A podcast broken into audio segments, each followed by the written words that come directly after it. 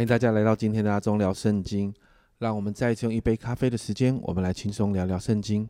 家人们，我们今天要多花一点点的时间，要来聊呃今天的进度。今天要来读但以理书的七到八章，但今天的进度开始就进到但以理书比较不容易的一个段落，因为有很多关于将来的预言，呃，甚至是牵涉到西方历史的发展，甚至也有跟末世有关的内容。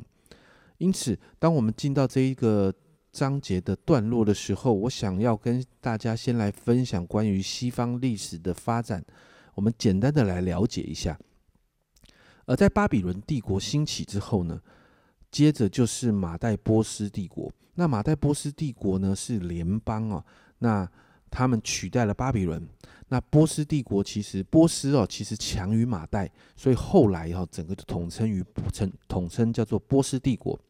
那波斯帝国兴起一段时间之后呢，在西方就有另外一个强国希腊，因着亚历山大大帝，就兴起了一个呃另外一个帝国叫希腊帝国。那希腊跟波斯这两大帝国，其实在历史上就开始征战，最终希腊帝国取胜。后来亚历山大大帝死后呢，他的帝国被四个将军瓜分，就一分为四，而最终他们被兴起的罗马帝国就取代了。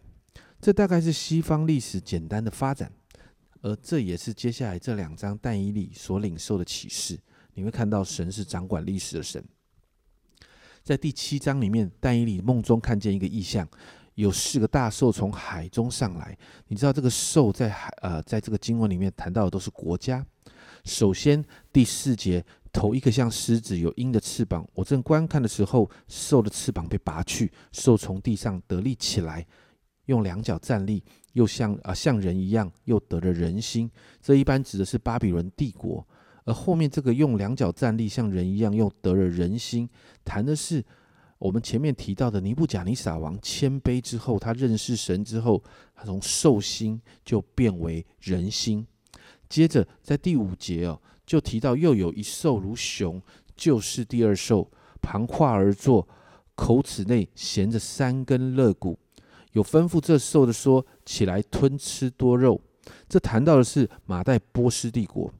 这里谈到有三根口里衔着三根肋骨，就预表了马代波斯帝国后来侵略了巴比伦、吕迪亚还有埃及这三个国家。接着在第六节这里说：“此后我观看，又有一兽如豹，背上有鸟四个翅膀。这兽有四个头，又得了权柄。”这谈的是亚历山大的希腊帝国。他好像豹一样，很快的速度征服列国，征服当时的各国。而这当中其提到的四个头，其实指的是世界的四个角，代表的是亚历山大帝国所向无敌，他征服世界各处，他的版图非常非常的大。接着在第七节，其后我在夜间的异象中观看，见第四兽甚至可怕，其极其强壮，大有力量，有大铁牙，吞吃嚼碎。所剩下的用脚践踏，这兽与前三兽大不相同，头有十角。在这个地方并没有提到这第四兽像什么，其实长得有点怪，不像任何的走兽。而这里谈到的是罗马帝国。哦，这里说到有大铁牙吞吃嚼碎，哦，其实很像当时的罗马帝国，确实国力非常强大，跟亚历山大帝国那个时候一样所向无敌，但是它却很残忍。在面对他们所征服的战败国的人民，他们基本上很多的时候都是随意杀害的。而当中提到头有十角，就代表是十个王啊。那这十个王其实有很多的讨论，很多的人呃有有一些讨论说到可能是很多个罗马的皇帝，甚至或者是罗马帝国之后有兴起十个王，还有一些学者觉得是耶稣基督第二次再来的时候，在罗马帝国版图当中兴起的十个王。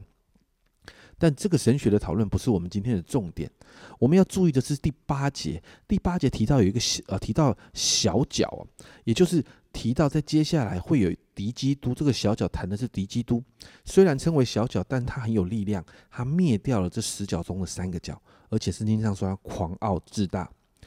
然后第九节你就看到，好像天上有一个法庭，预备要开庭，预备要审判，神坐在宝座上。接着十一、十二节就看到这个小角就被杀，身体毁坏，扔在火里焚烧。其余的兽呢，就是其余的这些国家，并没有像这个小角一样亵渎神、骄傲自大，所以他们只有权柄被夺去，他们不能再掌权，但是可以存活，直到所定的时间。接着你看到十三节，就看到人子弥赛亚就得了权柄、荣耀、国度，列国列邦都侍奉他。这就谈到在接在启示录那跟启示录那边谈的是一样的，主耶稣基督最后得了所有的权柄。在最后启示录那边谈到列国列邦都来到神的面前，所以十七啊十五到二十七节哦，就是但以呃呃天使向但以里。解释这个意象的细节，而这些细节就是我们刚才前前面所提过的。但是多谈到一点的是，在十八节，然而至高者的圣名必要得国享受，直到永永远远。这是神给的应许。虽然可能会面对挑战，好像经文在二十一节提到的，敌基督会暂时的得胜，甚至百姓会被交在他的手中。在二十五节提到一载、两载、半载。百姓会被交在他手中，在这个时间，那其实这是一个启示性的表达术语，代表的是一个不确定的时间。但不管如何，不管被交在他手中多久，二十二节那里说，神会替百姓伸冤，神会亲自审判，因为神掌管一切。接着进到第八章哦，但以理再见到一个意象，就是公绵羊跟公山羊的争斗。第三节这里说：“我举目观看，见有双脚的公绵羊站在河边，两脚都高，这脚高过那脚，更高的是后长的。公绵羊代表的是马代波斯帝国，这脚高过那脚，就代表波斯强于马代。”在第四节这里说到：“我见那公绵羊往西、往北、往南抵触，兽在他面前都站立不住，也没有能救护他脱离他手的，但他任意而行，自高自大。”在第七章所提到的这个是呃，就好像第七章所提到的这个兽代表国家啊，这个第四节的兽代表国家，也就是当时的波斯帝国啊，太强大，附近的列邦没有办法抵挡波斯帝国的侵略。而在第五节这里说到，我正思想的时候，见一只公山羊从西而来，遍行全地，脚不沾尘。这山羊两眼当中有一非常角。这指的是希腊帝国哦，你看它这个状况跟刚才那个第三只兽很像，好像那个豹一样，它遍行全地，脚步站，表示跑得很快啊。那旧约其实用公山羊比喻能力跟国家的领袖，并且公山羊通常被形容会比公绵羊更有力量。而当中，而这个经文里面提到那个非常的脚，谈到的是希腊的第一个君王亚历山大大帝。第七节啊，你看到。我见公山羊就近公绵羊，向他发烈怒，抵触他，折断他的两脚。公绵羊在他面前站立不住，他将公绵羊，他将绵羊触倒在地，用脚践踏，没有能救绵羊脱离他手的。这里就提到希腊帝国主动的向波斯帝国发起战争，然后最后看到希腊帝国是得胜的。其实这个历史确实就发生在我们所熟悉的历史事件当中。在第八节就提到，这山羊极其自高自大，正强盛的时候，那大脚折断了。这里谈到的是亚历山大大帝权力成就到达了一个巅峰的时候，他竟然患上了热病，这是历史上有记载的。在西元前三百二十三年六月啊，就在巴比伦那个地方哦，突然逝世。而逝世之后呢？经文提到四个角，四个角就代表了亚历山大大帝死后，他的帝国被四个将军瓜分。然后呢，第九节就提到有一个小的角就渐渐的强大。这里谈到的是这四个将军当中所建立的这个呃呃国家王朝当中的其中一个西流古王朝啊。那里面呢有一个呃领袖叫做安提阿哥四世，这个这个小角就是。谈到就是这个人，那这个安提阿哥四世呢？你看到十到十二节哦，就谈到他是高傲自大的，他甚至呢，把呃他自己哦要命令许多的百姓把他自己当成神明一样来拜，而他迫害犹太人，他玷污圣殿，他甚至到处收集律法书，把他把律法书给烧掉，强迫犹太人要接受希腊的宗教，他试图要把犹太人希腊化。所以对当时犹太人来讲，非常的痛苦啊。所以十三节，你就看到两个天使在讨论神的选民受迫害，还有圣殿被污秽，要到多久呢？经文给了一个时间，两千三百日。那这个数字其实有很多的讨论，这也不是我们的重点。但你会看见，选民受迫害是有一个期限的，不会永无止境的下去。而期限到了，圣殿会被洁净。